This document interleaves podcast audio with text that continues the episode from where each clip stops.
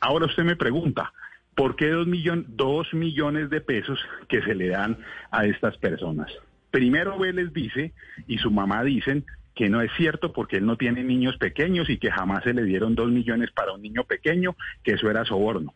Pero después, en las grabaciones y en las interceptaciones y en los chats que tiene la Corte y que aporta la defensa, se ve claramente como tanto Vélez como la mamá llaman constantemente a Juan José Salazar y a Rodolfo el mensajero y conductor a decirle que no tiene nadie más que lo ayude, que el niño está con vómito y diarrea en la cárcel y que necesita un dinero. Entonces, ahí está, ahí está la ayuda humanitaria.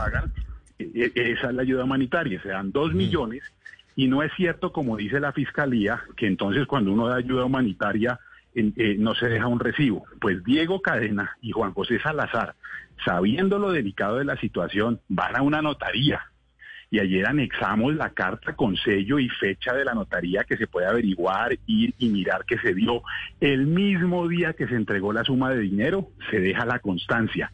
Por petición y porque sentimos que tenemos que proteger la vida de un niño, se entrega esta suma de dinero. Pero claro, el paramilitar después miente descaradamente y dice que es fruto de un soborno. Entonces, no es cierto. no es cierto, es falso.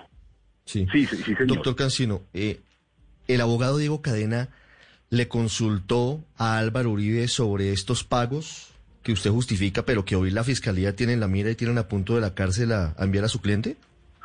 No, yo no creo que mi cliente está a punto de ir a la cárcel. Si el juez escuchó ayer mis argumentos, yo creo que lo contrario, estamos a punto de cerrar el caso.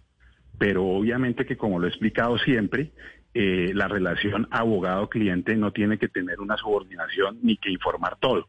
Pero la queja de la fiscalía, que es la que a esta defensa le importa, es que ¿por qué no se dejó constancia del pago? Pues está la constancia del día del pago y la explicación completa.